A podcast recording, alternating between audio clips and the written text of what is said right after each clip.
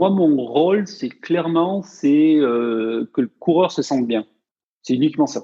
C'est-à-dire, pour qu'il se sente bien, il faut que qu'on y enlève autour de lui le maximum de problématiques.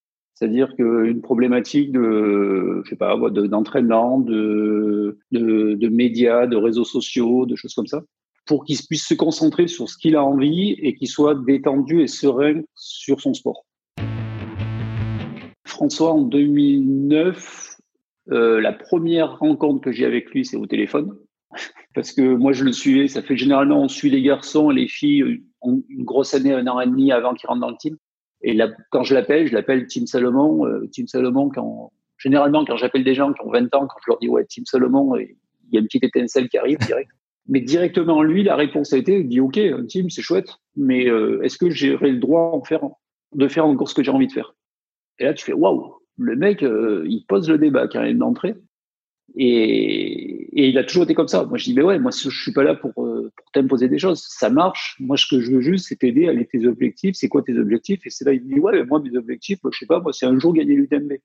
Je dis, ben voilà, ton objectif, c'est un jour de gagner l'UTMB, ça me va, ben, on va essayer de te faire que, qu'un jour tu gagnes l'UTMB.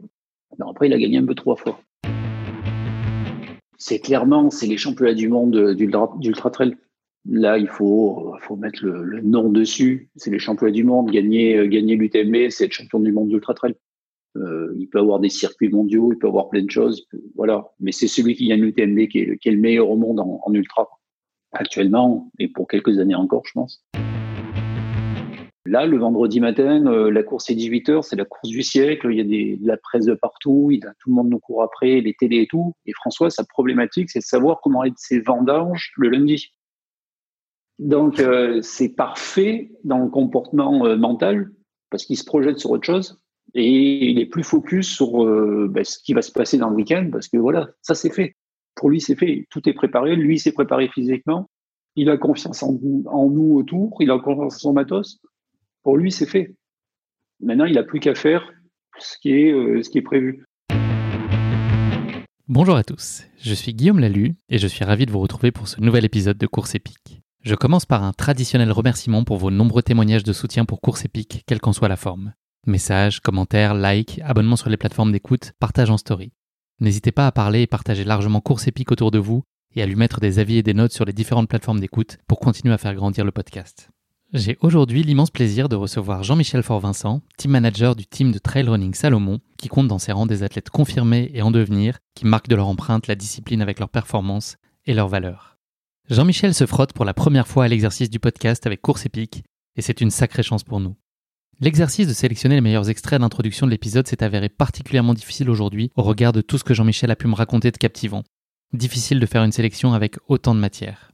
Pour cette course épique d'aujourd'hui, Jean-Michel va nous faire vivre l'envers du décor de l'UTMB 2017 avec le team Salomon et plus particulièrement avec François Den. Un UTMB qui réunit cette année-là les meilleurs coureurs du circuit, tous présents à Chamonix. Le plateau y est si impressionnant que l'on parle de cette UTMB 2017 comme étant l'ultra le plus relevé de l'histoire. Tout simplement. Plongez avec moi dans ces échanges avec Jean-Michel. Vous y découvrirez un homme passionné et passionnant, à la sagesse, la sympathie et à l'humilité sidérante.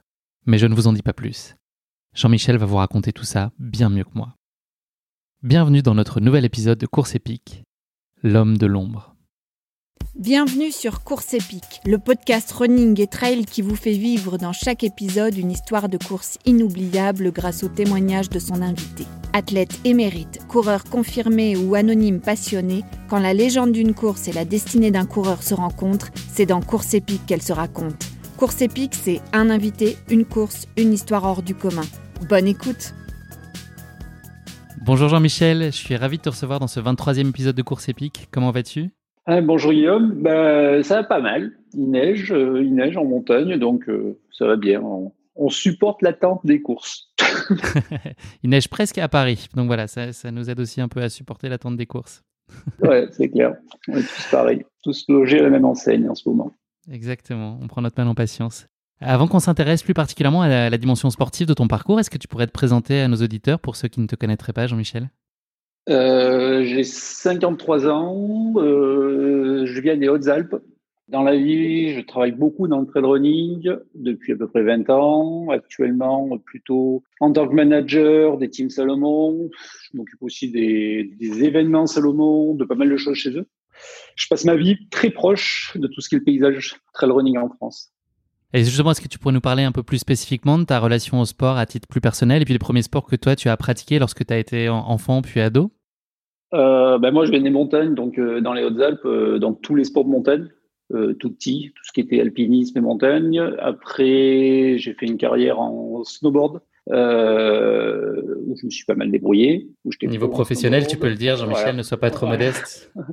et euh, puis, euh, je suis rentré chez Scott. Je me suis occupé du VTT, où là, je faisais du VTT aussi. En même temps, je gérais un team. Et après, ça, ça a continué. J'attaquais la course à pied en même temps que le VTT, personnellement. Et voilà, j'ai continué à courir encore quelques années et en même temps en travaillant sur du trail running, euh, donc euh, avec les pieds les mains dans, dans, le sport. Et donc la course à pied, elle a fait éruption, euh, tu avais quel âge à peu près quand tu as fait tes premiers pas en trail running dans, dans ta pratique plus personnelle?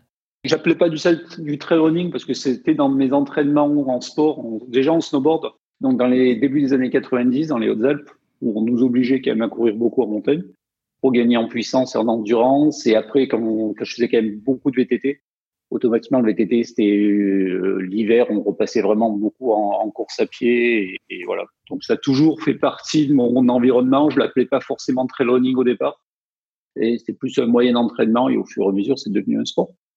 Tu as ensuite, tu as, commencé à nous le dire, commencé à encadrer des équipes sportives. Est-ce que tu avais cette fibre-là en toi depuis toujours et tu t'y destinais ou c'est le hasard qui a rendu possible finalement cette opportunité d'encadrer euh, des sportifs?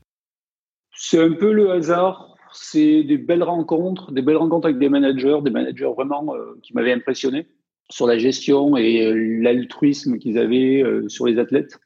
Donc, c'est mes premiers managers, c'est des managers autrichiens en snowboard et qui m'expliquaient comment faire et comment faire progresser un athlète, comment se rendre dispensable, c'est-à-dire mhm. apporter quelque chose et au fur et à mesure se retirer parce que voilà, parce que l'athlète peut gérer tout seul.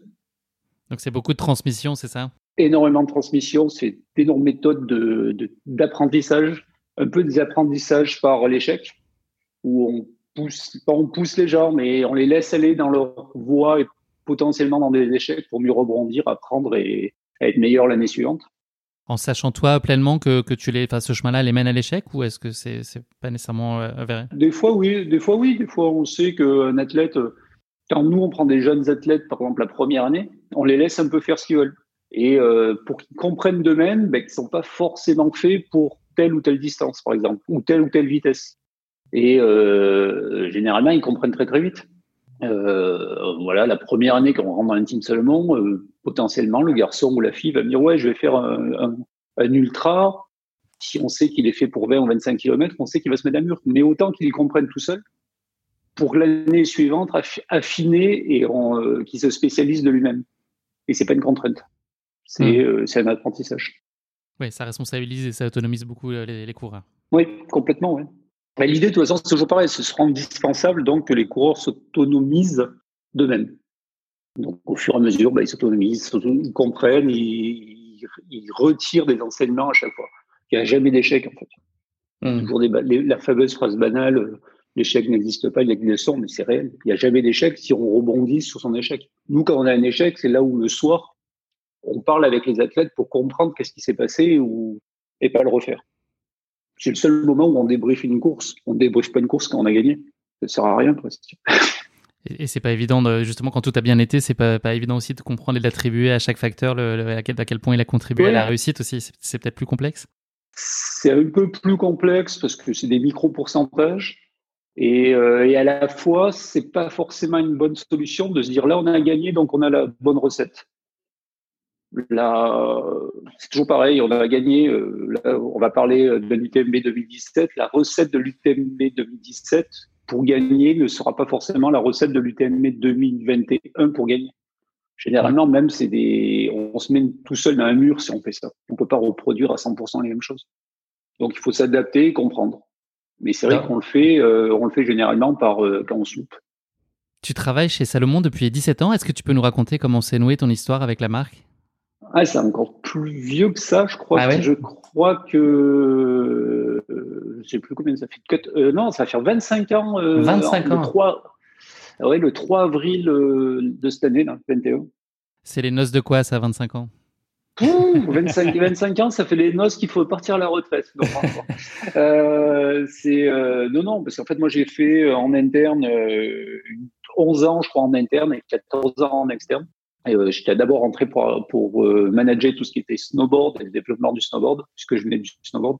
Et, au fur et à mesure, ça a glissé du snowboard au sport de montagne, du sport de montagne au trail running, qui était qui était une logique en fait et euh, qui était une logique de mentalité, d'évolution mentale, parce que gérer des snowboarders, tu gères des gamins qui auront entre 16 et allez, entre 15 et 18 ans. Bah, quand tu es, un peu plus vieux, c'est plus compliqué à comprendre. Donc, il faut être quand même en phase avec, euh, avec le sportif, avec ses attentes. Est-ce que tu peux nous éclairer sur ton rôle de team manager en, règle générale et, nous dire peut-être ce qu'il aurait de spécifique chez Salomon? Où commence ton rôle et où s'arrête-t-il? Euh, moi, mon rôle, c'est clairement, c'est euh, que le coureur se sente bien. C'est uniquement ça. C'est-à-dire, pour qu'il se sente bien, il faut que qu'on y enlève autour de lui le maximum de problématiques. C'est-à-dire qu'une problématique de, je sais pas, d'entraînement, de, médias, de réseaux sociaux, de choses comme ça, pour qu'il puisse se concentrer sur ce qu'il a envie et qu'il soit détendu et serein sur son sport. Donc, à moi de trouver toutes les bonnes solutions et les bonnes aides euh, pour tout ça. Donc, en fait, je suis 24 euh, heures sur 24, euh, ils peuvent m'appeler parce que je veux pas qu'il y ait un doute en eux qui, grandissent. Donc, tu as un champ d'action très large, en fait. Très, très, très, très, très large. Et il faut que ça reste très, très large. Après, bon, par contre, j'ai pas les réponses à tout. Quand, quand c'est un problème purement physio, ben, moi, je m'appuie sur des physios. Quand c'est un problème médical, sur des médicaux. Sur... Quand c'est, voilà je vais à moi de trouver la solution et de trouver la bonne réponse pour gagner du temps, pour pas que le, ce petit souci ou cette petite inquiétude devienne un, un, gros monstre et perturbe la course. Donc le but, c'est de gagner. Euh, moi, je suis peut-être que 1%, peut-être, ou peut-être moins que 1% dans, dans, les réussites, mais ce petit pourcent est, est primordial pour que tout fonctionne. C'est le chef d'orchestre, en gros, qui met à contribution toutes les, les ressources et les compétences autour de, de le coureur pour le mettre dans son cocon d'orchestre, c'est peut-être un peu fort. le chef d'orchestre, ça, reste quand même le cerveau du coureur, le chef d'orchestre. Parce que c'est lui qui valide, qui valide, qui, même des, qui valide tout ça. Euh, moi, je suis plutôt coordinateur. Et je travaille avec le, chef d'orchestre. Et quelles sont les indispensables qualités pour réussir et surtout pour durer, euh, comme c'est le cas pour toi euh, dans, ce rôle de team manager? Comprendre sa place et comprendre là où il faut qu'on soit. C'est-à-dire que je sais pas, il y a, euh, je suis pas là pour être quand ça gagne. je suis pas là, voilà, quand je suis pas là pour euh, pour sauter sur les coureurs euh, quand ils gagnent une course. Je suis plutôt là pour être à côté du coureur quand ça va pas. Donc ça, il faut le comprendre et, il faut travailler dans le temps et prendre sur soi tous les problèmes aussi, faire un peu éponge de tous les problèmes. Pour protéger le coureur, pour l'en préserver. protéger le coureur, ouais. Mais ça, dans tous les sports, moi, tous mes managers phares, dans tous les sports que à droite ou à gauche, parce que je regarde tous les fonctionnements, euh, c'est toujours des gens comme ça, automatiquement.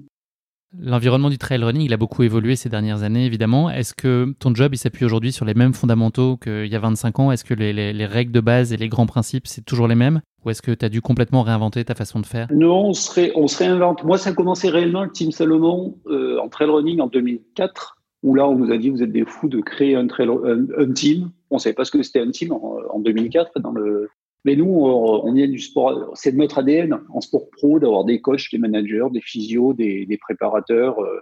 Donc, on a directement structuré tout ça. Et au fur et à mesure, on a construit avec des garçons. Et euh, il y a des règles qui, vont rester. Par exemple, la règle, de, on a un maximum de courses dans l'année possible à faire, un athlète. C'est-à-dire qu'un athlète qui fait du marathon, qui va jusqu'au marathon, il peut pas faire plus de 10 départs de course dans l'année, y compris ses courses de préparation. Donc globalement, ça fait une course par mois avec une coupure de deux mois. Ça fait pas beaucoup pour un athlète professionnel. Mais cette règle-là a été créée et demandée par un Thomas Laure Blanchet en 2006. Donc on a pris la règle de Thomas, on s'est dit ah ouais, pas bête, pas bête parce que ça va protéger la personne, ça va protéger son corps, mais surtout mentalement, ça va lui permettre de régénérer entre chaque course et de se repréparer avec des courses de préparation, des courses des objectifs secondaires ou des, objectifs principaux. Et ça, c'est vraiment un Thomas qui nous l'a mis en place. Kylian a amené d'autres choses, François amène d'autres choses. On prend aussi ce qu'amènent les athlètes parce qu'ils grandissent, ils amènent leur expérience et on récupère ça nous aussi pour les athlètes suivants. Euh, si tu veux, actuellement, par exemple, on a des un leader comme François dans le team ou un Sébastien Spiller dans le team, ils apportent énormément à des garçons comme un Théo Détienne ou un Julien Michon ou un mm. Nathan Jouvet, qui sont beaucoup plus jeunes, mais qui seront très très forts dans, euh, 4 ans, 5 ans, quand peut-être que François ou Seb seront euh, logiquement un peu moins forts. Du coup, tu as toujours cette passation qui, qui se crée entre mini-générations. Quel accomplissement, toi, tu trouves euh, dans, ton rôle aujourd'hui? Quelle, est ta plus grande satisfaction? Enfin, il doit y en avoir une multitude, mais qu'est-ce qui te drive en fait? Pourquoi tu, tu, trouves cet élan euh, tous les jours pour endosser et embrasser ce rôle de team manager? Euh, Je suis fan de l'humain. Je suis fan de l'humain quand il réussit. C'est-à-dire que le fait d'avoir la chance, à l'inverse, de, travailler sur une grande aventure humaine avec un athlète qui va durer peut-être 10 ans, qui va durer 11 ans, 12 ans. Comme avec François, on bosse ensemble depuis 2010. Euh, tu vois, on va attaquer déjà la 11e saison. Donc François, moi je l'ai connu depuis tout, ben, jeune, avec euh, tu le vois grandir, euh, ben, tu vois ses erreurs, tu vois ses accomplissements, tu vois les tout ce qui se passe dans la vie. Tu vois, on avait regardé il y a pas longtemps les premières vidéos de François. La première vidéo de François, il est tout jeune et il dit ouais, moi un jour j'aimerais bien gagner, gagner l'UTMB. C'est juste ça, c'est dire ouais, c'est classe d'avoir d'avoir vécu tout ça, toutes ces étapes, et voilà, c'est ce qui c'est ce qui fait plaisir euh, numéro un. Est-ce que tu côtoies aujourd'hui les team managers des autres marques? Est-ce qu'il y, a, est y a une notion de réseau un peu d'entraide sur lequel vous pouvez partager vos points de vue, euh, confronter vos interrogations, vous rendre des, services, vous passez les tuyaux? Est-ce qu'il y a cette, cette logique-là ou c'est euh, très enclavé et chacun est dans son, dans le, au service de, bah, de la marque qui supporte et de son team Ouais, on a essayé de le mettre en place. Il y a une dizaine d'années, on avait essayé de mettre en place un groupement, euh, pas une association, mais un groupement. Après, ça s'est un peu arrêté. Maintenant, on parle entre nous, certains pardon, mais après, c'est de la plus, c'est plus de la logique humaine. Euh, on s'entend plus, mieux avec certaines marques, avec d'autres marques. Et c'est même pas avec des marques. Je dis une bêtise, c'est plutôt avec une personne.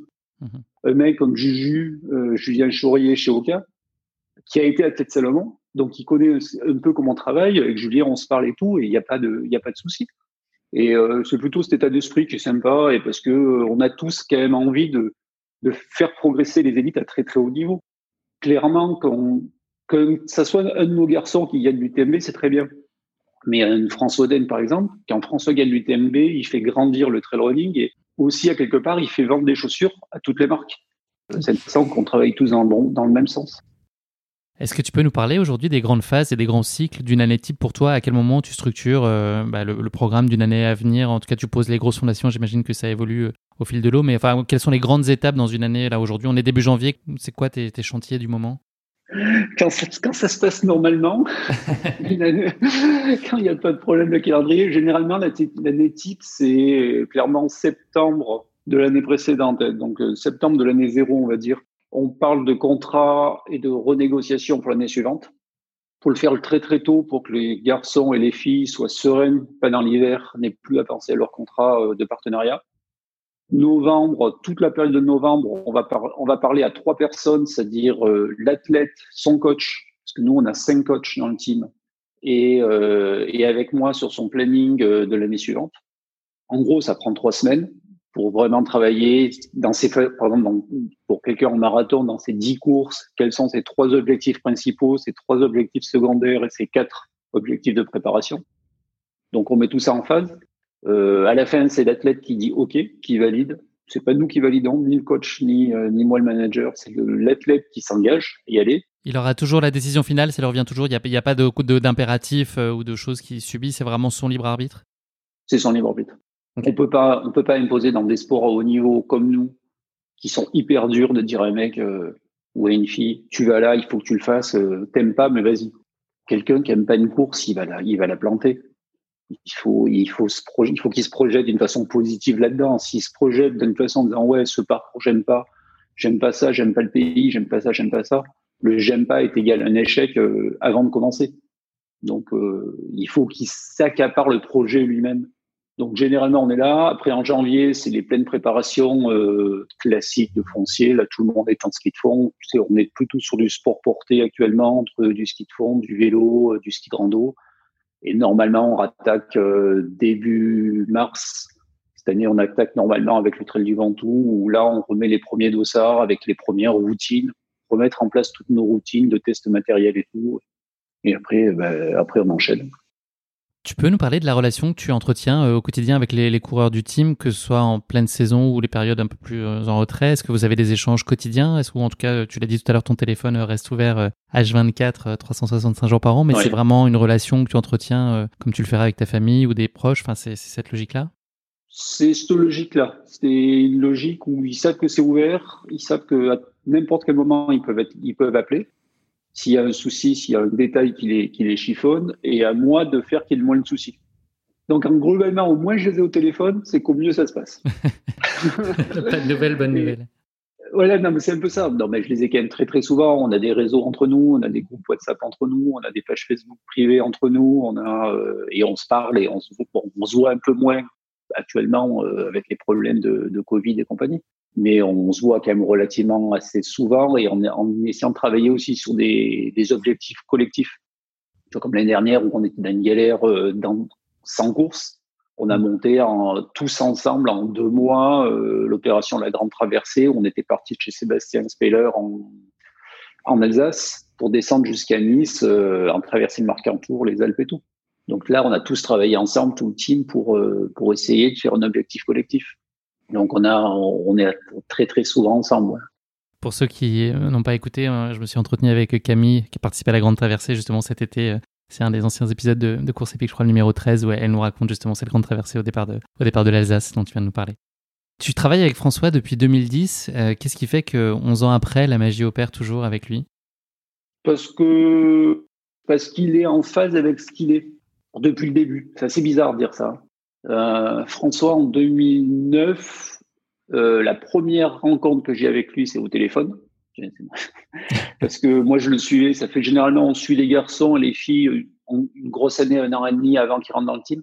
Et euh, il commence à bien performer en régional. Il avait gagné euh, la Tour de la Vanoise. Il avait gagné pas mal des, des courses ici en région. Et là, quand je l'appelle, je l'appelle Team Salomon. Euh, Team Salomon, quand, généralement, quand j'appelle des gens qui ont 20 ans, quand je leur dis ouais, Team Salomon, et il y a une petite étincelle qui arrive direct.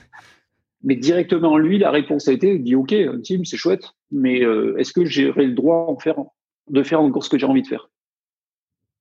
Et là, tu fais, waouh, le mec, euh, il pose le débat quand même d'entrée.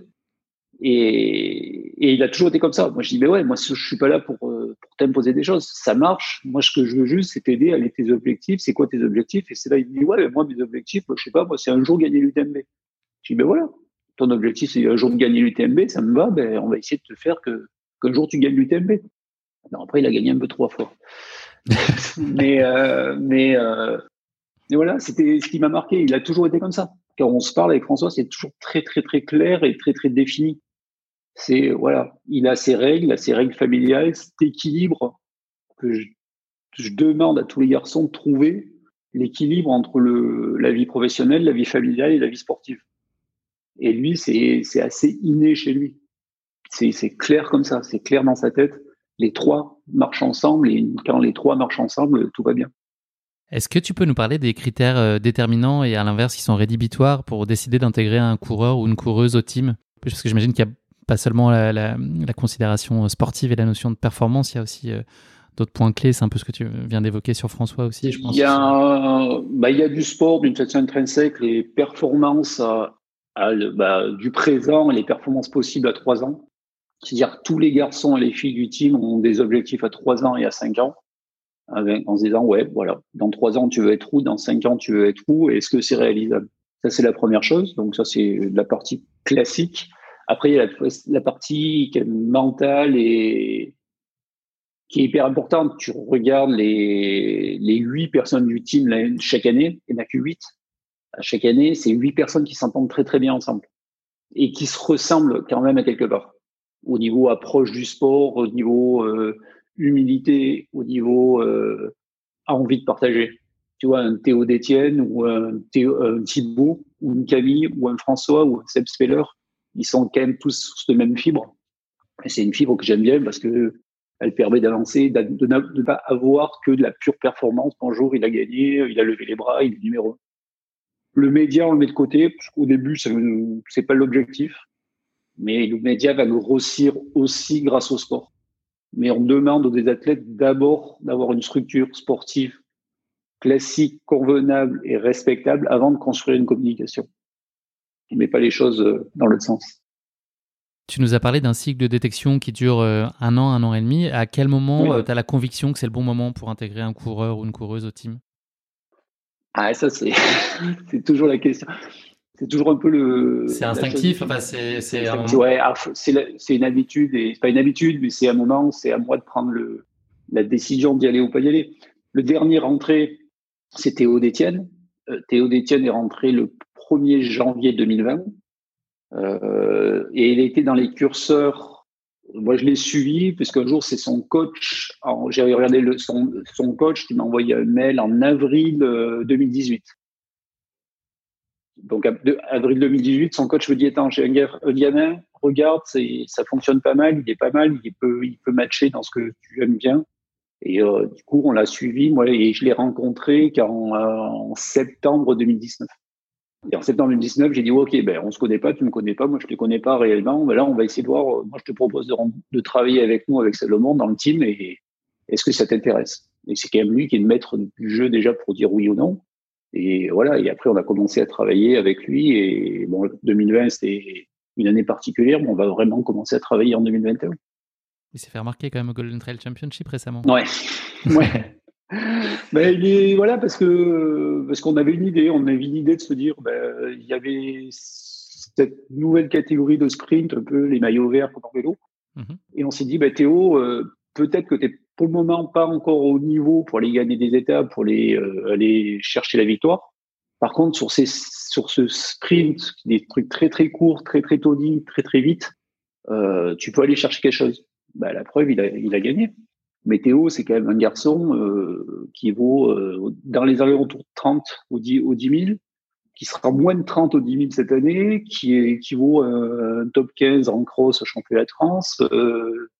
Et puis il est très jeune encore, il, est, il a une petite ah, vingtaine. Il, est très jeune. Voilà, il est, et il est très jeune. Donc à nous de faire bah, tout, tout s'aligne et que ça s'aligne longtemps et que ça tienne et qu'il soit numéro 1 mondial, numéro X mondial dans 3 ans et dans 5 ans. Mais il faut pas faire les choses euh, trop vite. Il faut les, les choses au bon moment quand, elles doivent tomber au bon moment. Est-ce que quand un athlète rejoint le team, ça veut mécaniquement dire que quelqu'un en sort? Oui. Des moments pas simples, j'imagine, à vivre. C'est plutôt l'inverse. C'est plutôt une personne sort et une personne la remplace. D'accord. C'est euh, pas un qui pousse l'autre. C'est un qui laisse sa place. Euh, chaque année, c'est comme ça. Ben là, euh, là 2021, il y a Michel qui, euh, Michel Lannes qui va passer avec une autre casquette, qui va être moins de team, donc il sort du team et qui reste chez Salomon euh, avec une autre casquette. Donc une place est libérée. Donc là, il y a un athlète qui va rentrer, euh, qui vient de rentrer il y a trois jours dans le team. Là, c'est Julie Roux. C'est une fille parce que avec Julie, on l'a, on rencontrée aussi sur la grande traversée avec Camille. C'est Camille qui nous l'a présenté et il y a un truc à faire aussi avec Julie. Donc on va commencer à travailler avec Julie. Mais chaque année, ça marche comme ça. C'est pour ça qu'on reste à 8 on pourrait comme avoir des, certaines marques avoir 20, 25 coureurs. Sauf qu'à 20, 25 coureurs, euh, bah, on ne sait plus les gérer. On ne sait plus les gérer et surtout, on ne peut rien leur apporter excepté euh, du matériel, des inscriptions ou un chèque. C'est pas le but. Le but, c'est de nous savoir moins de personnes, donc ça nous met en risque parce que quand, on a 8 personnes, quand on en a deux qui sont blessés, ça fait 25% des gens ultimes qui sont au tapis. Mais en même temps, on préfère d'avoir que 8 et bien s'occuper d'eux qui fassent bien les choses. Ton parcours, il est évidemment très riche de courses euh, mémorables dans tous les coins de la planète. Est-ce qu'il y a une course qui t'a plus particulièrement appris quelque chose sur ton travail, qui t'a vraiment fait euh, bah, grandir toi aussi à ta façon, qui a été une véritable leçon, peut-être parce que ce, jour-là, tout ne s'est pas passé exactement comme prévu? Est-ce que voilà, il y en a une qui a vraiment apporté des enseignements euh, très forts et structurants pour la suite, toi, de l'exercice de ton, job? C'est un ensemble. C'est un ensemble sur toutes les courses, tu as des tu as des, du positif et du négatif. Et c'est tout ça qui fait que chaque, chaque course te fait grandir. Euh, je te donne un exemple. Euh, le trail du Bail Salomon, par exemple, qui était en août dernier, euh, ça se passe très très bien. On a euh, trois garçons au départ, ils font premier, deuxième, troisième. Donc c'est Thibaut Barognan qui gagne devant Théo, devant euh, Julien Michelon et devant Théo Détienne. Euh, là-dedans, il y a des choses positives avec certains, il y a des choses négatives à d'autres, et c'est le cumul de tout ça qui m'apporte des choses. C'est la gestion, par exemple, des trois garçons à la fois qui vont chercher une victoire et qui potentiellement se mettent en danger tous les trois en se, en faillitant entre trois. Là, je vais, je vais retirer quelque chose, mais euh, c'est chaque course qui apporte quelque chose. Il n'y a pas que les grands événements. Des fois, ça peut être une course de préparation euh, où on se dit, ouais, là, il y a un truc à faire, il y a un truc à travailler, et, et c'est intéressant de chercher, chercher ce que voit. Donc, euh, ouais, c'est toujours pareil, c'est toujours l'enseignement par, euh, par les petits bémols. Très bien, bah écoute, merci beaucoup euh, pour cette présentation Jean-Michel. On va passer désormais à notre redoutable séquence de la basket chinoise. C'est un format de portrait chinois version sportif qui va nous permettre de continuer à mieux te connaître. La première question de cette basket chinoise, c'est si tu étais un personnage de fiction, qui serait-il et pourquoi? Euh, Dr House. D'accord. Pourquoi? Parce qu'il me fait rire, il est anti-politiquement correct et euh, il trouve des solutions, euh, voilà, pas forcément dans les bouquins, mais il les trouve euh, d'une autre façon. À la débrouille. À la débrouille, oui. Parfait. Et si tu étais un animal, lequel serait-il? Un animal, une carpe japonaise. Qui a quoi comme particularité? Je connais, je connais moins bien le bestiaire aquatique.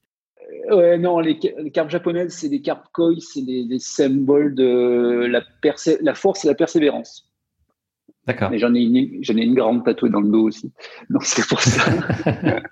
ça s'explique bien. Et enfin, est-ce qu'il hum, y a un sportif ou une sportive qui euh, suscite un respect particulier chez toi ou une certaine forme d'admiration, quel que soit le sport, hein, pas forcément dans, dans, la course à pied? Euh, Tony Parker. Clairement. pour, pour ce qu'il fait dans le sport et en dehors, pour, ce, enfin, pour la, globalité de ce, ce qu'il est? Pour la, pour, Non, pour la globalité, ouais.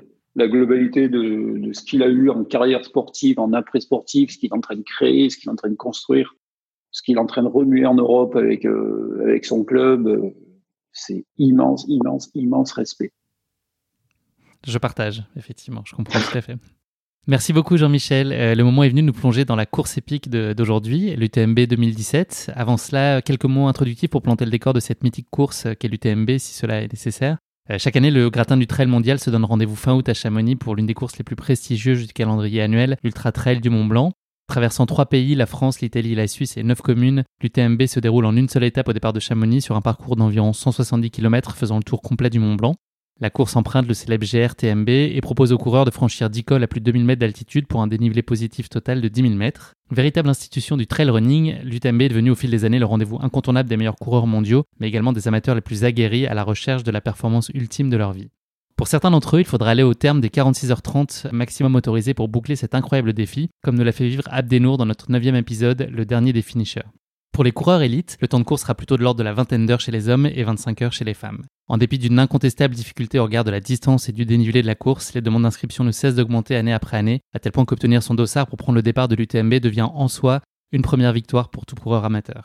Afin de satisfaire encore plus de coureurs, mais également d'offrir la possibilité aux plus raisonnables de participer à cette grande fête du trail mondial, les organisateurs de l'UTMB proposent une semaine de compétition avec, en plus de l'épreuve Rennes et de la course jeune, quatre autres formats de course d'endurance, la TDS, la CCC, l'OCC et la PTL, épreuve en équipe et en autonomie de plus de 300 km et 25 000 mètres de D+. L'édition 2017 de l'épreuve, qui va nous intéresser plus particulièrement aujourd'hui, revêt une dimension encore plus mythique au regard de la qualité exceptionnelle du plateau élite qui est présent cette année-là sur la ligne de départ à Chamonix, pour ce qui est alors considéré comme l'ultra trail le plus relevé de l'histoire. Avant que tu ne partages avec nous le récit de cette course épique, l'heure est venue pour toi, Jean-Michel, de te frotter à notre rubrique La question qui pique de course épique, une question gentiment piège que je pose à chacun de mes invités. Tu le sais certainement, mais Chamonix, qui accueille l'UTMB, a été un lieu historique de l'olympisme, Organisée du 25 janvier au 4 février 1924, la Semaine internationale des sports d'hiver de Chamonix a officiellement été reconnue comme étant les premiers JO d'hiver en mai 1925. 16 nations étaient présentes à Chamonix pour les premiers Jeux olympiques d'hiver avec un nombre total de 258 athlètes, représentant un total de 16 nations. 16 épreuves composaient ces premiers Jeux olympiques, avec notamment le patinage artistique, le patinage de vitesse, le curling, le bobsleigh, le ski de fond ou encore le hockey sur glace. Une épreuve, cependant, porte un nom qui s'avère bien énigmatique, celui de patrouille militaire.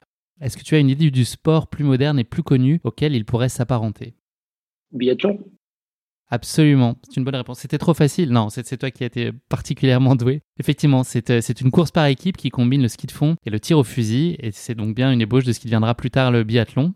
Euh, cette épreuve, elle fut courue à Chamonix par temps froid, avec un vent fort soufflant en rafale sur une distance de 30 km avec un dénivelé de 785 mètres. La séance de tir était placée à mi-parcours, chaque patrouille euh, ayant 18 balles à tirer sur une silhouette distante de 250 mètres. La France y signa cette année-là une brillante troisième place sur six nations participantes, peut-être déjà annonciatrices des succès de Martin Fourcade qui arriveront 90 ans plus tard. Voilà Jean-Michel, c'en est fini de questions qui piquent. Tu t'en es remarquablement bien sorti. Franchement, je pense qu'on n'a jamais trouvé euh, aussi vite la bonne réponse. Sport d'hiver et montagne, ça va. Tu t'y connais. On va désormais parler de, de, cette UTMB de légende que tu vas nous permettre de vivre dans les coulisses euh, du team Salomon. Euh, il y avait trois coureurs du team qui étaient alignés cette année-là sur les différentes courses de l'UTMB. Michel sur la TDS, Thibaut sur l'OCC et François sur l'UTMB. Est-ce que tu peux me dire côté Salomon, en complément des coureurs, quelle était l'équipe qui était en place pour les accompagner sur cette, ce grand rendez-vous qu'est l'UTMB hormis toi En fait, autour des athlètes, c'est d'autres athlètes. On travaille souvent comme ça parce que c'est le plus facile et euh, c'est les athlètes qui, ressentent la course aussi et qui vont se mettre à, disposition des autres. C'est pour ça aussi que notre, team fonctionne, c'est-à-dire qu'il y avait euh, des Nathan Jové qui étaient là, des Gédéron Pocha, des Thibaut Baronian. À des moments étaient coureurs, à des moments étaient euh, ravitailleurs et voilà, il y avait une, ça une dizaine d'athlètes autour des trois athlètes français. Et vous n'avez pas d'équipe médicale, de psychologue ou de préparateur mentaux Enfin, de, voilà, il n'y a pas d'autres profils euh? Sur place, on a une kiné qui est là avec nous pour euh, bah, pour les derniers pépins euh, d'avant course, parce que sans pendant la course, on peut plus on peut plus toucher un athlète au niveau médical. et après tout ce qui a tout ce qui est préparation matérielle, prototypage et tout, c'est déjà fait vraiment en amont. Les garçons sont là, qui travaillent là-dessus, mais n'interviennent plus dans la semaine de l'UTMB. Heureusement. Oui, tout est déjà bien en place. ouais, ouais. Est-ce que l'UTMB, c'est une course à part et qui a une saveur particulière? Qu'est-ce qui est si différent à l'UTMB C'est une course à part. C'est les, c'est clairement, c'est les championnats du monde d'ultra trail. Là, il faut, faut mettre le, nom dessus. C'est les championnats du monde. Gagner, gagner l'UTMB, c'est être champion du monde d'ultra trail. Euh, il peut avoir des circuits mondiaux, il peut avoir plein de choses, voilà. Mais c'est celui qui gagne l'UTMB qui est, qui est le meilleur au monde en, en, ultra actuellement et pour quelques années encore, je pense. Donc voilà, donc là il y a toujours un fight et comme en 2017, c'était quand même la première fois qu'il y avait une densité pareille euh, au départ, parce qu'il y avait une petite, il y avait même une dizaine de garçons qui pouvaient potentiellement gagner la course. Généralement, euh, les autres années, ça joue d'entrée entre 3, 4 mais jamais, jamais autant de, personnes. Est-ce qu'on peut dire donc que c'est, vraiment l'objectif de l'année et que François est, programmé pour euh, se donner les meilleures chances de réussir à l'UTMB? Le plan est construit pour être au sommet à ce moment-là Clairement, tout, tout est construit autour de autour, toute la saison est construite pour aller, euh, pour aller gagner, gagner l'UTMB. De toute façon, on ne peut pas arriver à ce niveau-là euh, en se disant tiens, on va faire l'UTMB la semaine prochaine. Bah, d'un moment, ça, ça s'est fait peut-être comme ça, mais maintenant, le sport est tellement pointu voilà, il faut, il faut préparer, euh, si on retravaille dans l'autre sens, euh, il faut quand même la préparation de François spécial UTMB, il faut qu'il arrive en début de préparation, qu'il soit pas fatigué, pas blessé et tout. Donc voilà, donc un UTMB, on l'aura, on l'a commencé cette année-là, euh, en début d'année bien sûr, mais réellement, les premiers étaient sur la Maxi Race en mai pour régler les ravitaillements, régler du matériel, régler des vitesses. Euh, c'était déjà, ça faisait partie déjà de la préparation de l'UTMB. Donc euh, c'est tout un gros bloc avec euh, un point, voilà, un objectif à ne pas louper euh, à un moment donné. Tu nous l'as dit, l'organisation de Salomon, elle se veut très collective avec une contribution de tous pour mener chaque coureur le plus loin et le plus haut possible. Est-ce que c'est une approche et je dirais même une philosophie qui est propre au Team Salomon? Oui, je pense que c'est propre au Team Salomon parce que c'est une construction aussi. Dès le départ, c'est une construction comme ça. C'est-à-dire que le team, comme on a parlé tout à l'heure, le team se construit toujours avec des jeunes et des, des plus anciens donc, il se passe, il se passe entre eux beaucoup de messages et de, soutien. Donc, c'est clair que quand je dis aux garçons, euh, ouais, il nous faut des staff autour de François le vendredi et toute la nuit, j'envoie d'abord au team et euh, tout le monde me dit oui, ok, sans problème.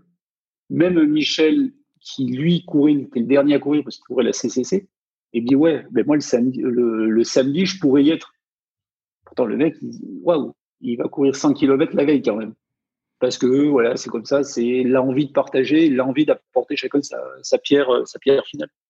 Et donc c'est toi en gros qui est en charge de la, de, la, bah, de la définition de chacun des rôles et des contributions de chacun sur la course de François. C'est toi qui va euh, affecter, je ne sais pas si c'est le bon terme, mais en tout cas répartir les, efforts et, les ressources pour, pour être au plus près de François sur les différents points de rencontre qu'il peut y avoir. Tu, lors de notre échange préliminaire, tu m'avais dit qu'il y avait un peu plus de 30 points de, rencontre possibles avec François. il y a, il y a 30, 34 points qu'on avait fait cette année-là. C'est-à-dire que c'est des points où en fait les gens n'interviennent pas où on a le droit d'intervenir, c'est uniquement sur les zones de ravitaillement. Et encore, il n'y a que moi qui ai le droit d'intervenir puisque je suis le seul dans la zone de ravitaillement. Par contre, tout le long, euh, c'est bien d'avoir des personnes qui sont support visuel pour savoir ce qui se passe, en support chronométrique pour donner des écarts d'avance ou de retard, suivant comment ça se passe, et surtout François puisse donner des infos. C'est-à-dire que quelques kilomètres avant le ravitaillement, s'il faut changer quelque chose dans le ravitaillement, il faut que j'ai l'info le plus vite possible. Donc, quand François va pouvoir dire, ouais, on va voir Michel Lannes, voir un coureur, et dire, ouais, passe l'info qu'il me faut euh, ça, ça ou ça. Et euh, moi, j'aurai l'info tout de suite en immédiat et je peux le préparer. Mais c'est aussi des fois uniquement pour avoir un visage à se raccrocher en haut d'un col. Euh, le, le TMB 2017, il est hyper compliqué dans le début de la course sur le col du, col du bonhomme, où il fait super froid, il y a de la neige, il y a du vent et tout. Avoir quelqu'un qui est là-haut qui va juste regarder François, qui va juste encourager, pour lui, c'est quelque chose qui est hyper important. C'est un soutien. François, il dit waouh, le mec, il est quand même monté jusqu'en haut du croix du bonhomme pour me voir passer cinq secondes et pour m'applaudir. Et donc, il se met aussi, François, il se nourrit de ça en disant waouh, maintenant, il faut que j'avance un peu parce que quand même, le mec, il, s'est sorti des, doigts, il faut le dire, pour venir me voir. Et moi, j'ai des garçons, par exemple, qui n'ont fait que deux endroits, qui ont fait euh, mais qui, sont allés chercher euh, le col du bonhomme et euh, col ferré, par exemple. Ben, il faut le faire à pied, il faut monter à pied de A à Z pour aller, euh, pour aller en, haut de, en haut du col, pour passer 10 secondes un coureur, l'applaudir et lui dire vas-y, continue, c'est super, vas-y. Mais c'est voilà, là où la dimension collective est hyper importante. Est-ce que tu peux nous parler des ravitaillements? J'imagine que vous anticipez et que tu prépares euh, toute une partie de, des, points d'étape et des ravitaillements que tu définis en amont, où tu sais précisément ce que tu prévois. Et euh, il y a en parallèle ce que tu évoquais, le, le coût de l'imprévu. Donc tu as aussi des, du, stock qui te permet bah, d'improviser et de, de préciser en fonction des besoins de, de, François à chaque, à chaque ravitaillement. Mais l'essentiel est déjà prévu et construit en amont?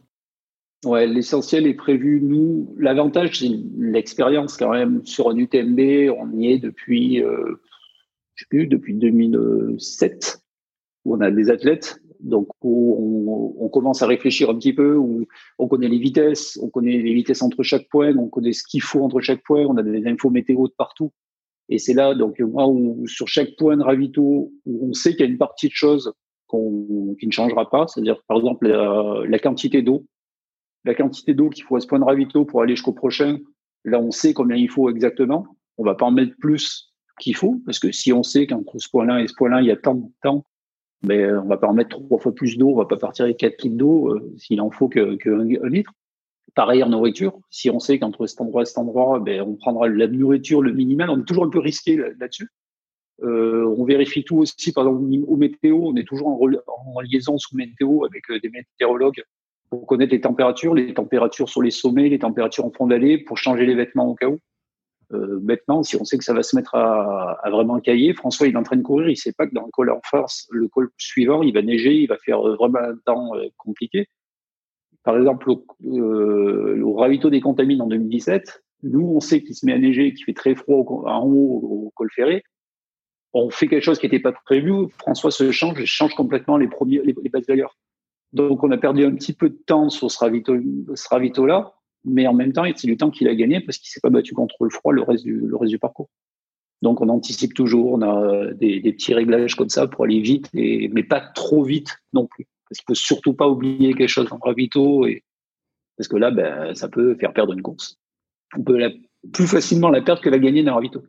Quels sont les éléments clés qui interviennent dans la définition de la stratégie de course de François et, à quel point est-ce que la concurrence elle influence euh, la stratégie de course que vous allez mettre en place? Est-ce qu'elle est a une influence ou est-ce que vous, euh, enfin le, sujet c'est euh, capitaliser sur les points forts et puis essayer de lisser les, les moments qui sont théoriquement plus plus compliqués pour François? Est-ce que vous composez en fonction de lui seul ou est-ce que, bah, tu l'as dit, le plateau est très relevé? Est-ce que vous faites aussi en fonction des forces et faiblesses du plateau en présence pour pour construire ce plan? Ben, on a notre notre idée de base qu'on a encore le vendredi matin c'est-à-dire que le départ est à 18h. Le vendredi matin, on a notre idée de base avec nos chronos, nos chronos de base. Parce que François connaît à peu près tous ses chronos. On a les chronos des années précédentes et tout. Donc on, voit à peu près où ça peut aller et après on va improviser et on va pas improviser mais ajuster par rapport à ce qui va se passer. Parce qu'on sait très bien qu'à un moment il va être euh, dans une partie un peu difficile pour lui. On ne sait pas quand ça va arriver dans les dans les 20 heures, mais il y aura un moment compliqué. Et on sait aussi qu'il y aura des, moments où il va euh, il va survoler, il va être super super bien. Donc on fait attention, on fait attention à ça et avec toujours une stratégie en disant on sait qu'à cet endroit-là, si tout va bien, c'est là où François va accélérer et va pouvoir être vraiment beaucoup plus fort que tous les autres. Donc ben, il faut tout faire qu'à ce moment-là, euh, ça match. Là, nous, on connaît le, segment où il est su vraiment très très bien et c'est les segments euh, sur les chronos où il est affolant par rapport aux autres sur des petits segments où il arrive à mettre euh, une dizaine de minutes à tout le monde. Chacun a son point fort aussi, chacun a son segment. Hein. Un Kylian a son segment, un Tim Toffelson a un Xavier, un Jim, un, Jim, euh, un Pocapel, euh, tout le monde a son point fort et ses points faibles. Et ça, vous les avez en tête aussi en amont, vous les prenez en compte aussi en se disant, ok, là tu risques de te faire reprendre par Kylian sur ce, sur ce segment-là, mais pas d'alerte. Et là, par contre, Kylian, ben, il sera moins bien que toi. là, Jim, il va être très très bien sur cette partie-là et après, il sera pas bien. Et après, à nous aussi à faire pour que, que Jim, dans cette partie où il va être très très bien, faire en sorte qu'il soit pas si bien que ça euh, avant d'arriver dans cette partie-là. Pour pas qu'il bénéficie de tout, donc le pousser un peu, le pousser un peu à la faute, et voilà. Après là, tu rentres en plus des problématiques, pas des problématiques, mais c'est du sport, c'est un peu de l'intox pour euh, info intox euh, entre eux. Comment est-ce que tu gères, toi, ces moments d'avant-course et les nuits précédentes? Est-ce que tu te réfugies euh, dans le boulot et dans le travail et tu es hyper concentré? Est-ce que tu arrives à être euh, relâché? C'est, comment, tu, vis ces moments? Moi, perso, euh, je, commence à avoir quelques courses en expérience et quelques gros, gros événements en expérience, parce que avec, je suis allé jusqu'au entraîneur en Jeux Olympiques, où là, c'est compliqué. donc, automatiquement, tu relativises un peu tout.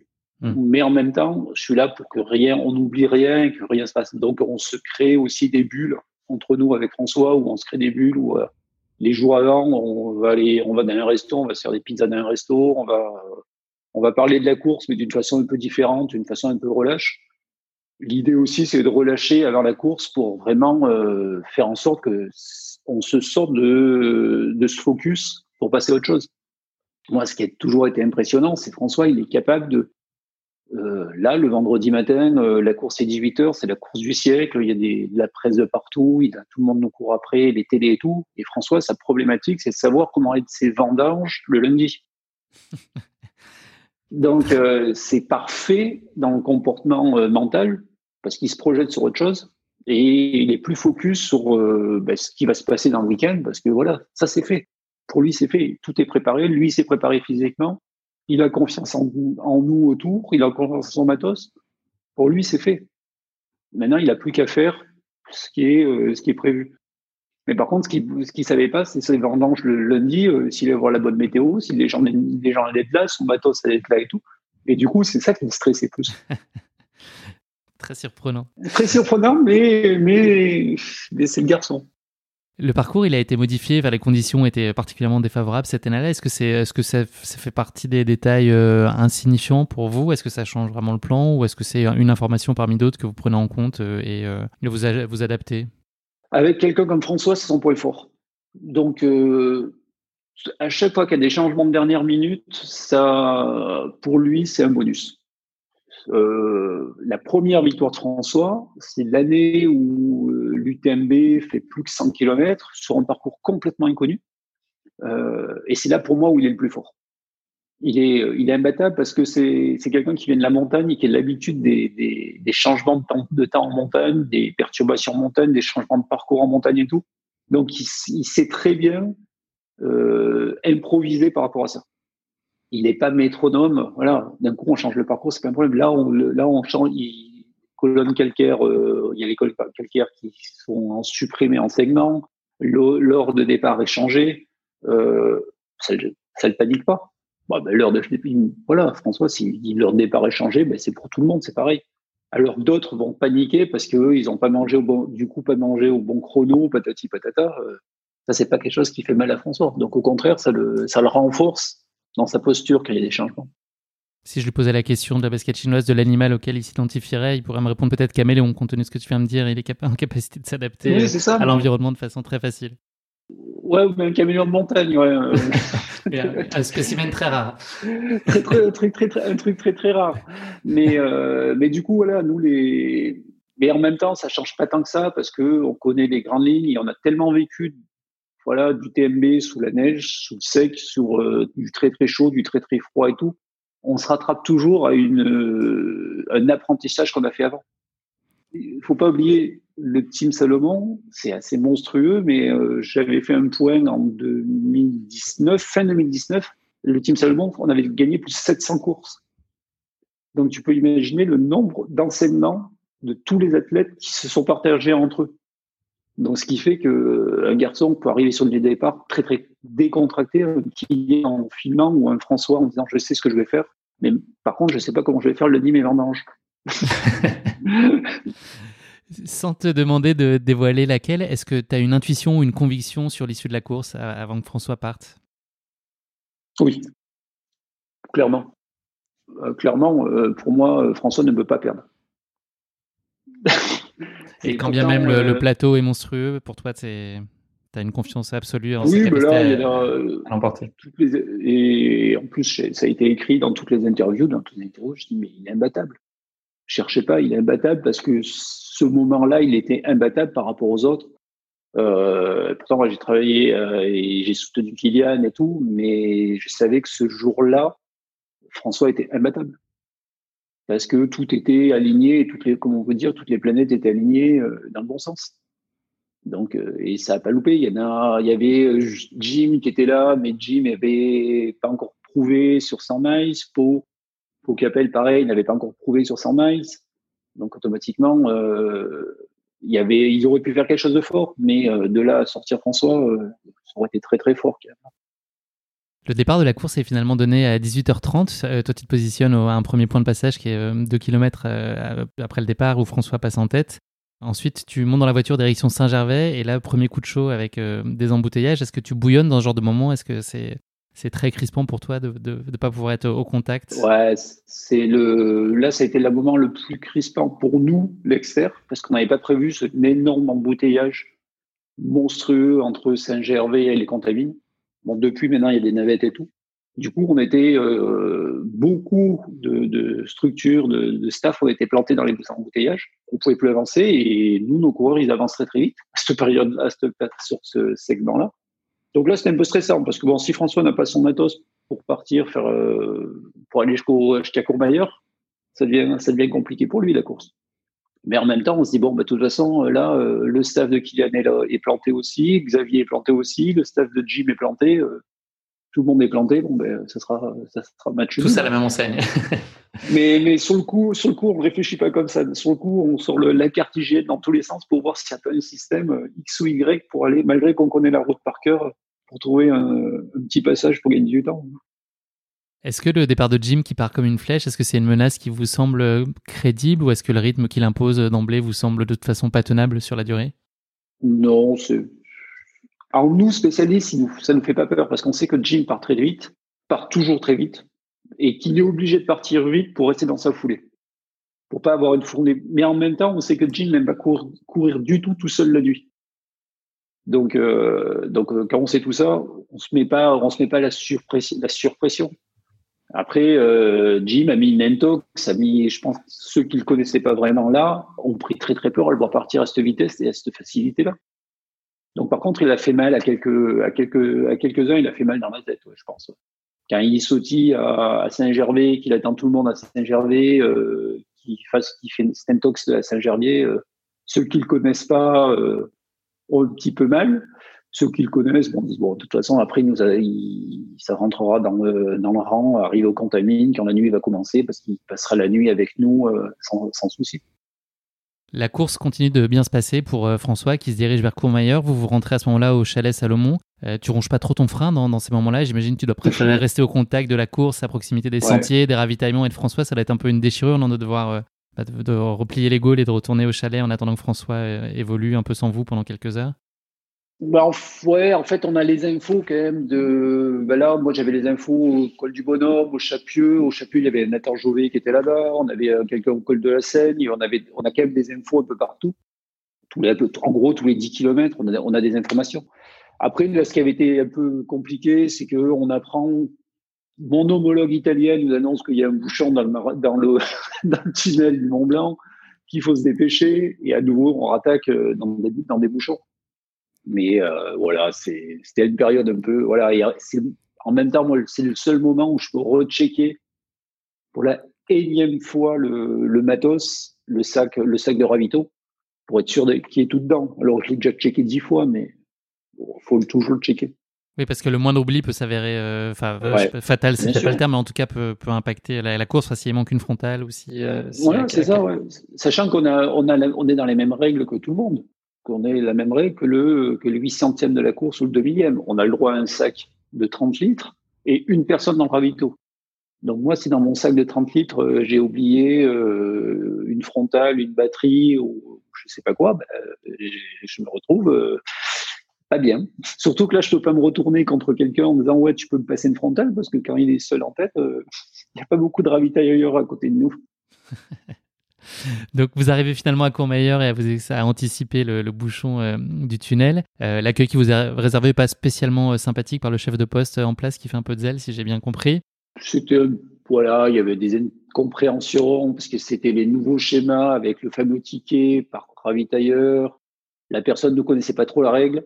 Et, surtout, la personne ne comprenait pas qu'on arrive, nous, aussitôt, les, les, les premiers, euh, le, team de, le team de Jim, le team de Kylian, euh, on était quatre teams, on était bloqués, alors que nos coureurs arrivaient, nous, on savait que les coureurs étaient dans la descente.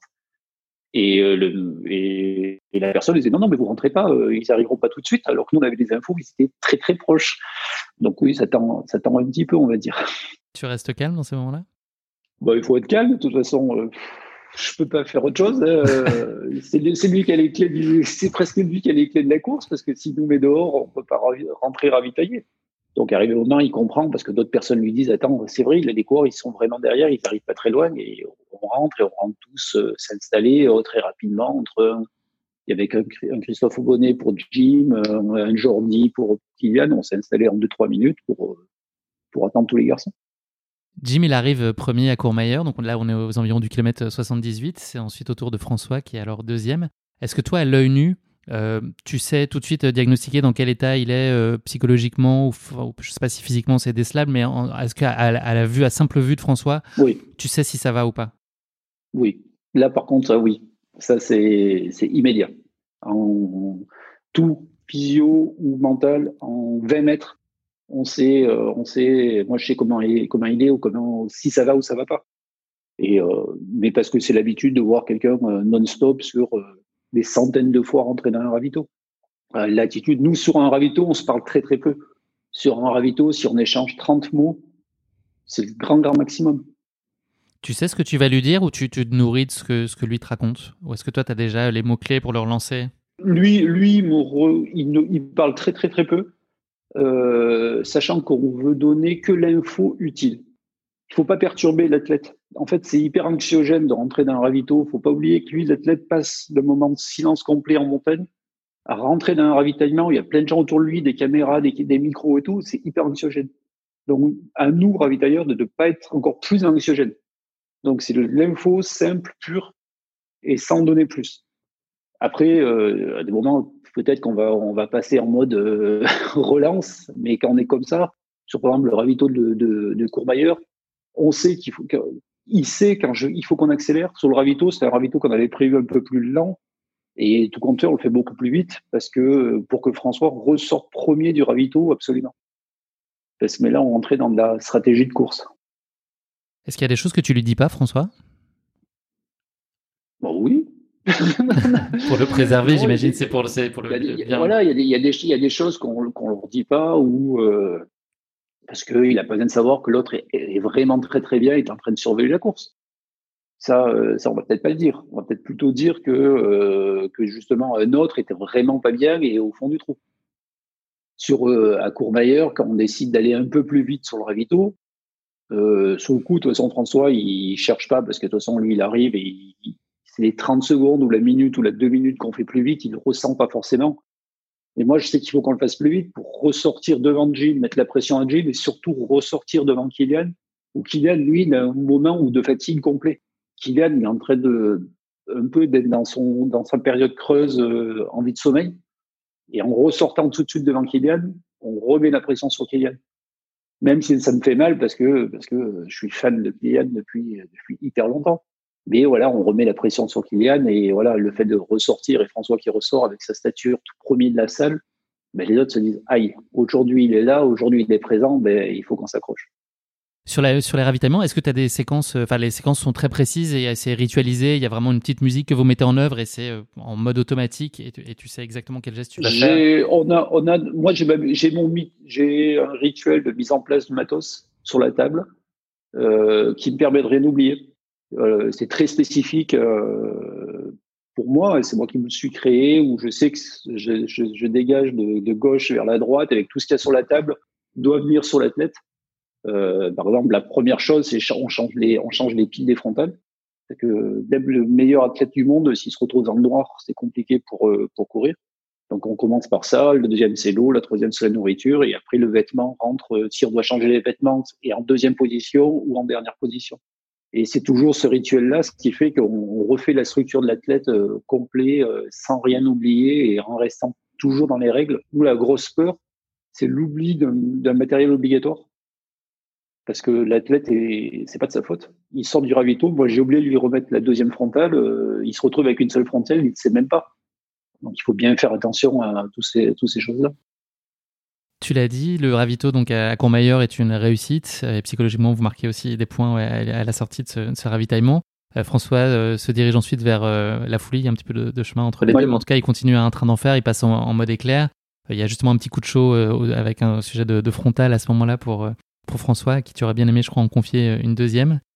Mais c'est pas possible, si j'ai bien suivi. Pas possible. Pas possible. Ça, pas possible, on n'a pas le droit d'intervenir sur la folie. Moi, la folie, c'est des endroits où on est tous présents mais on n'est pas, euh, on n'est pas, on est juste spectateur. On ne, peut plus toucher l'athlète. On ne peut pas toucher l'athlète avant, avant de chanter. Se présente ensuite un passage sur route euh, en raison du détournement du parcours. C'est un terrain que François n'aime pas particulièrement? Il est très fort. Il ne veut pas le dire. Je sais pas, c'est un problème. Il veut pas le dire. Il veut pas le dire. à lui-même, il se dit qu'il est mauvais là-dedans, alors qu'il est monstrueux là-dedans. Mais euh, c'est pas très marrant c'est un truc pas très marrant, c'est qu'ils ont dévié le parcours parce qu'il y a un éboulement entre, euh, entre la foulie et le pied de Champé. Et là, il y a un gros morceau de goudron qui est longué et euh, je peux pas dire, enfin, moi je l'ai vu parce que j'arrive en voiture, j'ai le nouveau parcours et je peux pas dire à François, ouais, il y a 7 km de goudron parce que là, mentalement, euh, il n'aurait pas aimé. Donc, c'est minimiser, de dire, euh, il y a un peu de goudron, t'inquiète pas, il y a qu'un peu de goudron et tu verras, ça va bien passer tu le soupçonnes de te maudire dans ces moments-là en disant Ah, Jean-Michel, t'aurais pu me dire un, petit, peu. Bon, en même temps, il, se marre parce que je pense à la fin, il se marre parce qu'il sait de toute façon tout le monde va être dans le même état de ah, ce goudron-là. En plus, ce goudron, ça fait mal, c'est de la descente, c'est faux plat descendant tout le long, il faut aller vite. Ça descend, ça tape, euh, il y a déjà un paquet de bornes dans, les pattes, euh, c'est pas très marrant. Et il arrive plein de choses derrière parce qu'il a la remontée sur Champel-Lac et tout. Il faut pas, faut pas se louper là-dedans. Hein. De toute façon. François, il, continue à être bien et il repart avec 12 euh, minutes d'avance euh, sur Kylian de, de Champay. Tu l'as dit tout à l'heure, l'idée c'est de, laisser table rase sur le, sur le ravitaillement le plus vite possible pour que les poursuivants arrivent et, se disent Ok, euh, en fait, je suis à des années-lumière du coureur devant moi, c'est ça C'est pour, pour marquer, marquer de son empreinte la course? C'est pareil, on a tous ce jeu parce qu'on sait qu'on influence tous la course, les ravitailleurs devant. par exemple, à Courmayeur, le ravito précédent, on se connaît tous entre nous, tu vois, euh, les, euh, Christophe, euh, Christophe Bonnet pour Jim Poinsley, euh, Jordi Lorenzo pour Kylian. On a nos rituels, on arrive, on se pose et tout. L'athlète aussi nous connaît. un, Jim, un Jim me connaît, un Kylian me connaît, un Tim. Si eux, ils arrivent ils voient qu'il n'y a plus François et que moi, je suis plus là et qu'il n'y a plus rien sur les tables, ils disent, waouh, Là, ils sont vraiment loin devant parce qu'ils ont eu le temps de tout débarrasser, de repartir euh, et de plus s'inquiéter de nous maintenant. Donc, on les, sort, on leur met une petite euh, information, de leur dire, oh, voilà, vous êtes sortis de la course pour nous. Ce qui n'est pas vrai. Parce qu'il n'y a que 12 minutes et 12 minutes, c'est rien du tout à l'UTMB, 12 minutes. Mais euh, dans leur tête, on les perturbe, on les perturbe un petit peu. Donc là, Jim est décroché. Kylian, il commence à avoir des problèmes, bah, notamment euh, au pied et avec ses chaussures. Et ça, c'est des infos que vous, vous glanez de façon officielle ou c'est de l'observation? Enfin, comment est-ce que vous avez ces informations-là? Ben on a en fait, on a chacun on a nos équipes. C'est-à-dire Kylian a ses Kylian a chronométreurs, à son staff, à son nous aussi, et nous, nous les staffs qui sont au bord de la route, euh, quand ils voient passer François, ils restent là pour voir passer les autres, pour justement donner les écarts, euh, dire voilà, parce que c'est le seul moment où on peut réellement avoir un écart précis à la seconde près ou qui est fiable, parce que c'est nos écarts à nous et, et on les bouffonne jamais. Et donc c'est de suite les, gens derrière. Et comme c'est que des athlètes, euh, un Gédéon Pocha, euh, un Robin Gélaguet, un Thibaut Barognan, ils détectent ça en, en 10 secondes s'il y a un problème. Et de suite, ils nous repassent l'info et l'info, on la prend et on la donne à l'athlète, donc à François ou pas. Et on prend le choix à chaque fois si on a le choix de la donner ou pas. Suivant le moment, on la donne. Sur le moment, on la donne plus du tout. C'est ensuite au tour de François de connaître un coup de moins bien avec des cuisses qui commencent à le faire euh, souffrir particulièrement? Ben, ouais, bon après c'est c'est le jeu, je pense quand même le jeu de tout le monde, c'est très bien. Et au moment ça commence à ça commence à coincer un petit peu, oui là. Après on se retrouve sur la partie la, partie entre la Suisse et la rentrée sur la France dans Valorcine, où là on sait Kylian va être fort, et va Kylian va revenir et, que là François il, ça commence à criser un peu sur les jambes. Donc ouais là par contre François quand il arrive à, à Valorcine c'est vraiment dans le dur. Là, il arrive dans le dur, dans le Valorcine, où on sait qu'il a fait un gros effort derrière pour revenir. Et là, il faut pas traîner. Et quand François s'écroule à Valorcine, parce que la première fois qu'il se pose sur le siège avec, euh, il s'écroule un petit peu. Là, par contre, c'est à moi de le faire ressortir le plus vite possible et euh, pour surtout pas qu'il traîne. Et pas donner des secondes bénéficiaires à, à Kylian ou que Kylian le voit dans la montée suivante. Parce que là, c'est le pire. Si Kylian l'aurait vu dans la montée suivante, euh, il a un point de mire, euh, ça aurait été très compliqué. Donc là, c'est moi qui ai un rôle un peu différent sur Gravito. Est-ce que tu es inquiet à ce moment-là de l'issue de la course et d'un possible retour de Kylian? Oui, bien sûr, parce que c'est Kylian, mais Kylian, est... Kylian, Kylian restera Kylian, Kylian peut tout faire. Euh, on sait qu'il a des performances pas possibles, on sait qu'il arrive à chercher des, au fond de lui-même, dans la, violence, se faire violence, il est capable de tout. Donc euh, ouais, donc là on a quand même tous peur parce que on sait qu'à euh, Valo, euh, il reste une vingtaine de kilomètres. Si on a en gros 15 minutes d'avance, ça passe. S'il y a moins de 15 minutes d'avance, ça va être très très compliqué. Et s'il y a moins de 10, ça le fera pas parce que François va se retrouver à vue et s'il se retrouve à vue à la flégère, il, il, sera rattrapé par Kylian. Le dénouement approche, tu aimerais prendre un, dernier chrono au col des montées, mais François il passe trop vite. Heureusement Michel te donne quelques minutes après des infos assez rassurantes. Oui, c'est Michel, une fois de plus. c'est toi, Michel, qui l'avait, il avait gagné la CCC, là, il est là parce que il nous faut un écart et c'est lui qui se met en, qui reprend ce rôle de, de chrono et qui nous donne l'écart et qui nous donne un peu l'écart final euh, au niveau de, de cette zone-là, qui est l'écart qui va nous donner la fin de la course. Parce que je pense qu'en haut, euh, je crois qu'en bas, Valorcine, euh, Kylian n'est qu'à 12 minutes. Et en haut, au, col des montées, euh, François a, a, repris deux minutes. Donc il reprend deux minutes dans la montée. On sait que c'est fini. On sait que François doit arriver euh, s'il n'a pas de pépin, s'il n'a pas de pépin chez Hippo et compagnie, euh, il va gagner. Donc on passe l'info de suite à François le plus vite possible par un autre athlète qui a mis pente vers la flégère pour lui dire ouais c'est bon, ça rentre pas derrière. Maintenant il faut que tu gères, tu gères et, et voilà il gère, il gère bien, bien jusqu'au bout. T'as en tête un possible imprévu, même si la course est gagnée dans ton esprit à ce moment-là? Est-ce que tu as toujours cette petite réserve de ne pas savourer en disant il peut se passer un truc euh, Bien sûr, la dernière descente. Bah, très bêtement, euh, la dernière descente, et tu te fais une cheville. Tu te fais une cheville parce que tu es dans le dernier kilomètre de la dernière descente, tu vois Cham, euh, Cham en bas, tu entends la musique, tu entends Ludo coller au micro et tu te fais une cheville parce que sur le dernier trottoir. c'est, le truc horrible, mais c'est le truc horrible. Je pense que tous les managers du monde, euh, on, on, devient fou dans, on devient fou dans ces derniers, ces derniers instants. Parce que c'est là où c'est le plus, le plus dangereux, pas dangereux bien sûr, mais le plus risqué que ce relâchement naturel va faire que ben, il peut avoir un petit pépin. Mmh, un peu moins de lucidité et puis un petit, un petit relâchement, ça peut être fatal. Mmh.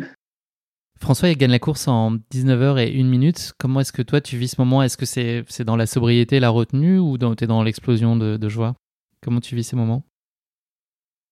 Oula je suis pas bien à ce moment-là. je suis pas bien. Non, je suis pas bien parce que tu t'écroules un peu intérieurement, tu t'écroules un peu parce que bah, ça fait quelques heures que tu n'as pas dormi non plus et que tu es en stress euh, non-stop. Euh, c'est plus une explosion parce qu'on est entre nous, entre tout le team euh, sur la, ligne d'arrivée. Mais euh, c'est c'est pas non plus des joueurs de foot qui sautent dessus à se rouler par terre.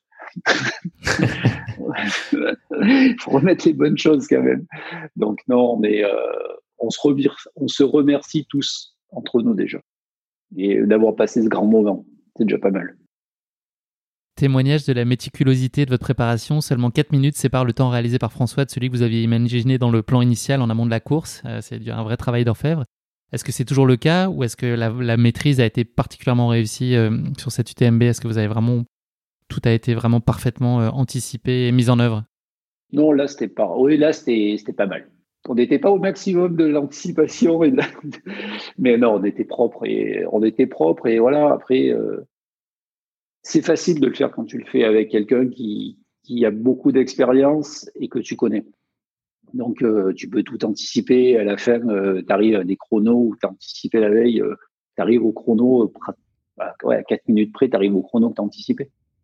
Et pourtant, on n'a pas cherché à aller vite, on n'a jamais cherché à, aller, à se dire, ouais, il faut casser la barre des 19 heures.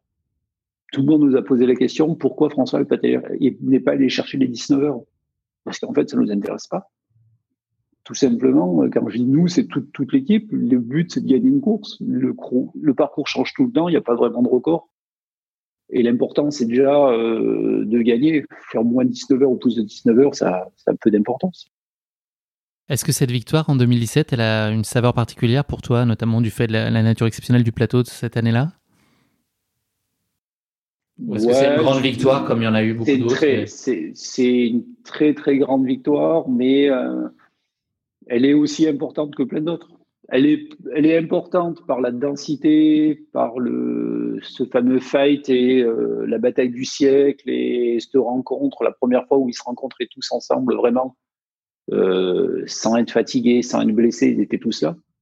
Après, euh, après on s'est dit waouh, c'est génial d'avoir vécu tout ça. Maintenant, il y, y, aura d'autres rendez-vous, il y aura d'autres courses, pas forcément à Chamonix ou à Chamonix ou pas forcément à Chamonix. Et euh, il fallait le faire, il fallait gagner ce jour-là. Est-ce qu'il y a une image que tu retiens plus particulièrement de cette UTMB Beaucoup, je sais pas, beaucoup d'images, mais l'image, c'est plutôt euh, tous les mecs à l'arrivée, peut-être en y repensant depuis ta question, où on s'est tous regardés en disant waouh, c'était pas mal aujourd'hui, il s'est passé un truc sympa aujourd'hui, on est content de l'avoir vécu. Vient ensuite euh, le moment d'une autre forme de célébration euh, au, chalet Salomon, célébration à laquelle toi tu prends pas part parce que tu es déjà euh, sur le chemin du retour. Est-ce que c'est par pudeur ou est-ce que c'est un moment que tu veux laisser aux seuls athlètes ou est-ce que c'est ta façon à toi de vivre aussi le, le contre-coup de toutes ces émotions que tu as plutôt envie, envie, de vivre de façon solitaire? Qu'est-ce que tu, tu considères que c'est pas nécessairement ta place dans ces moments-là ou c'était autre chose? C'est pas ma place. C'est pas ma place c'est clairement pas ma place. C'est pas c'est la place des athlètes. Les athlètes doivent faire la fête. Les athlètes doivent fêter ça ensemble, dignement, fortement. Mais c'est pas ma place. Ma, place, elle n'est pas là. au contraire, c'est là, c'est leur moment à eux. Euh, ma place aurait été là si ça serait mal passé. Mais là, ça s'est bien passé, donc c'est plus ma place. Merci beaucoup Jean-Michel pour ce récit absolument passionnant au cœur du team Salomon et de cette course certes épique mais elle était plus que tout euh, légendaire. On va parler maintenant de, ton avenir et celui du team avec un planning que j'imagine plus complexe que jamais à monter. Comment est-ce qu'on prépare une année comme 2021 euh, à multiples, multiples volets. On fait des plans A, des plans B, des plans C. On a tous, pour le moment, là, on a terminé les plannings de tous les athlètes. On a tous, tous les athlètes ont un, deux ou trois gros objectifs euh, qu'on espère qu'ils seront maintenus. Mais ah, voilà, par contre, c'est plus les courses de préparation. Autour des courses de préparation, sur les premières courses de, l'année, là où c'est compliqué parce que si on loupe ces courses de préparation, ça veut dire que les objectifs secondaires sont compliqués, donc les objectifs principaux seront compliqués. Donc voilà, il faut qu'on règle tout ça. Mais en même temps, ça nous permet aussi de, se réinventer, se réimaginer d'autres schémas, d'autres systèmes. Donc c'est motivant quand même. Est-ce que c'est plus compliqué de motiver les, coureurs? En tout cas, ils ont, ils ont peut-être euh, pas besoin de qui que ce soit pour être motivés, mais est-ce que c'est -ce une période qui est plus euh, complexe pour ça? Est-ce que c'est est-ce qu'ils rongent leurs freins et, ça demande des ressources euh, plus fortes pour arriver à les garder à niveau? Ou est-ce que d'eux-mêmes, ils sont finalement assez philosophes, résignés, ils savent ce qu'ils ont à faire et puis que le, moment, le bon moment reviendra de toute façon et que c'est à ce moment-là. Voilà, 2020, c'était compliqué parce qu'en 2020, il a fallu euh, gérer ben, l'abandon de tous les objectifs, l'abandon de tout un planning calé. C'est pour ça qu'on avait fait cet, objectif ensemble là de off. 2021, là, ils ont tout le monde a vraiment énormément envie. Et tout le monde sait et admet qu'il peut avoir des annulations, des reports et tout. Donc on a déjà changé un petit peu mentalement les choses. On a déjà changé en se disant ouais, ben, peut-être que cet event-là aura lieu ou pas lieu. Et peut-être que cet event-là sera décalé plus tard ou pas décalé plus tard. Donc, c'est des choses qu'on admet maintenant dans la préparation et à nous d'être bons pour, euh, ben, pour y arriver et pour que, que ça gagne encore. Qu'est-ce qu'on peut vous souhaiter pour 2021 Qu'on se souhaite tous, c'est euh, pouvoir à nouveau euh, célébrer et se rassembler et partager sur des grands énormes trails, qu'on soit premier, euh, qu'on soit dernier, qu'on soit finisher, pas finisher, eh ben, de se retrouver déjà. Je vote pour. Tu as ma voix, Jean-Michel. ça me va bien comme projet, programme pour 2021. je te propose de conclure cet épisode non pas avec le mot de la fin, mais avec le motto de la fin, autrement dit euh, la devise qui t'est particulièrement chère ou qui te motive euh, dans la vie. Est-ce que tu as un motto à partager avec nous? Peut-être celui qu'on partage dans le team, euh, dès la première année, c'est c'est une phrase, c'est toute simple. C'est le trail ne peut être que le principal des choses secondaires. Parfait. Une fois, une fois que la personne a compris ça, généralement, ça match derrière. Le principal, c'est les vendanges euh, de, François le lundi, c'est ça qui est important. Voilà, mais c'est voilà où ça peut être sa famille, son pro, euh, ses potes, une pizza, une bière, plein de choses. Je pense que la période nous renvoie particulièrement à ça en ce moment, effectivement. Se recentrer sur l'essentiel. C'est une, une, belle leçon malgré tout qu'on peut tirer de cette année 2020, pas très facile pour tout le monde. Ouais. C'est malheureusement déjà la fin de cet épisode. Merci beaucoup Jean-Michel de nous avoir fait vivre au plus près de toi les coulisses de cette course épique qui a été l'UTMB 2017. Je te souhaite à toi et à tous les membres du team beaucoup de bonheur et de réussite euh, pour tous vos projets à venir. Je te dis à très bientôt Jean-Michel. Merci pour tout. Merci à toi. Merci. Salut. Salut Jean-Michel.